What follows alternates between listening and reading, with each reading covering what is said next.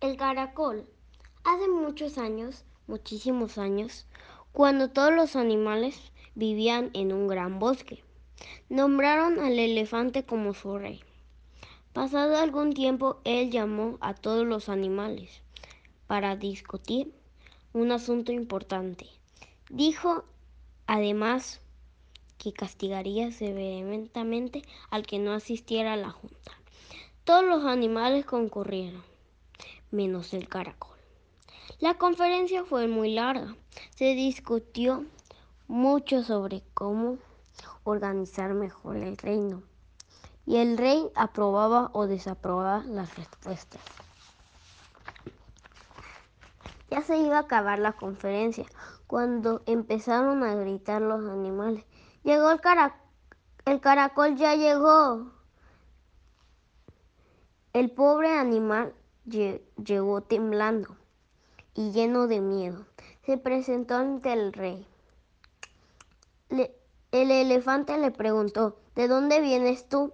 Y el caracol respondió, de mi aldea. ¿Y por qué llegas tan tarde?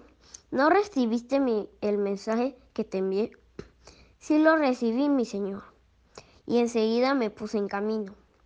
Pero yo no tengo más que un pie para caminar. Además, entumecía el frío y me enseguía la lluvia.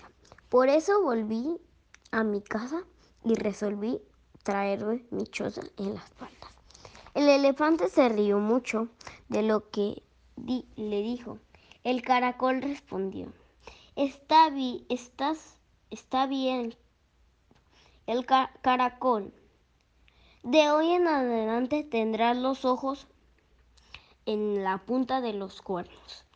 Podrás ver más lejos y encogerlos cuando te molesten. Así las malezas no te harán daño y tú no tendrás de qué afligirte. Pero como castigo por haber faltado a la asamblea, llevarás siempre tu casa sobre la espalda.